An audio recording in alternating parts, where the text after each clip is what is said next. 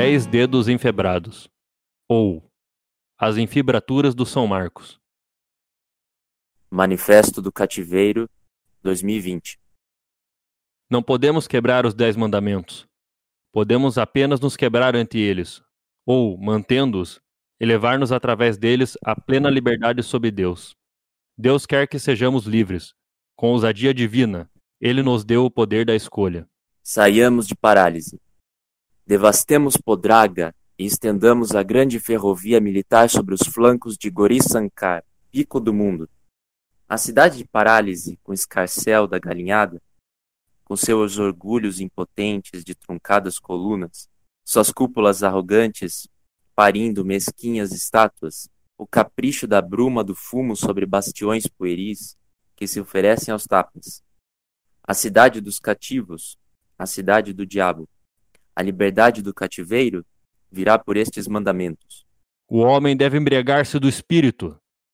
Aqueles que se unem a Deus obtêm três grandes privilégios: onipotência sem poder, embriaguez sem vinho e vida sem morte. Proporção áurea do sete, precariedade como austeridade. Nenhuma presença em tela ou no set de filmagem é substituível ou mero adorno. Corte com um machado. A simplicidade é recurso de estilo. Estratégia metonímica. Reduzir para condensar. Quem a tudo renuncia, tudo receberá. Tudo de que eu preciso, eu já tenho à mão. Foi o que disse o pastor.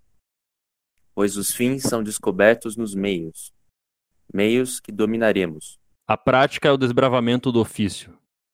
O trabalho deve ser desautomatizado. O santo clamava: Senhor, dai-me força para mudar o que pode ser mudado, resignação para aceitar o que não pode ser mudado, e sabedoria para distinguir uma coisa da outra. Contra os processos parasitários, contra os comitês do Estado, contra as cartilhas do diabo. Criar vendo. Nos talentos individuais, a tradição é reinventada. Comece fazendo o que é necessário, depois o que é possível, e logo perceberá que estará fazendo o impossível. Transformar merda em ouro.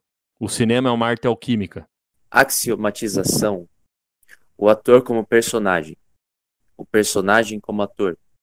No axioma, a mise-en-scène encontra na violência uma fonte de beleza constante. Contra a parálise. A negação da violência compromete a poesia nas dimensões mais secretas do seu ser, nos confusos limbos de sua gestação, mas também no exercício desta força que conforma a matéria a forma com um furor obstinado. Você ouve os soluços da terra? A terra agoniza no horror da luz. Muitos sóis se ajoelharam diante do seu lívido leito. É preciso deixá-la dormir, mas sempre. Dei-me nuvens, massas de nuvens, para cobrir seus olhos e a sua boca que chora.